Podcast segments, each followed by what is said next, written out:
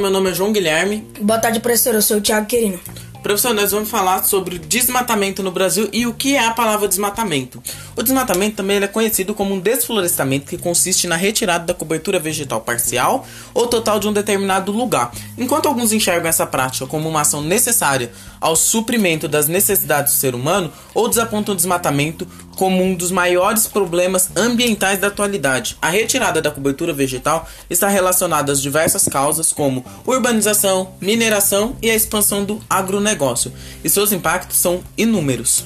O Brasil é o segundo país com a maior cobertura vegetal do mundo. Ele só fica atrás apenas da Rússia.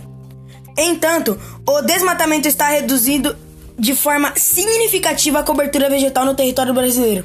São aproximadamente 20 mil quilômetros quadrados de vegetação nativa desmatada por ano em consequência de derrubadas e incêndios. Esse processo acarreta vários fatores negativos ao meio ambiente. Entre eles destacam perda de biodiversidade, empobrecimento do solo, emissão de gás carbônico na atmosfera, alterações climáticas, erosões e entre outros. O desmatamento no Brasil ocorre principalmente para a prática de atividade agropecuária. Porém, a construção de estradas hidroelétricas, mineração e o processo intensivo de urbanização contribui significativamente na redução das matas. Conforme cálculos do Instituto Nacional de Pesquisa Espacial, a área desmatada na Amazônia até o ano de 2002 era superior ao tamanho do território francês. Isso se deve principalmente à extração de madeira e atividade agropecuária. De acordo, de acordo com pesquisas do Ministério do Meio Ambiente, foi constatado que 80% da extração da madeira na Amazônia ocorrem de forma ilegal. A Mata Atlântica perdeu aproximadamente 93% da sua cobertura vegetal, restando apenas 7%. Do território brasileiro, 15% era ocupado pela Mata Atlântica e hoje é considerada a quinta área mais ameaçada do planeta. O Cerrado, a partir da década de 1950, intensificou-se o desmatamento em sua área. Isso ocorre principalmente pela expansão das fronteiras agrícolas e políticas públicas para a ocupação do centro-oeste brasileiro.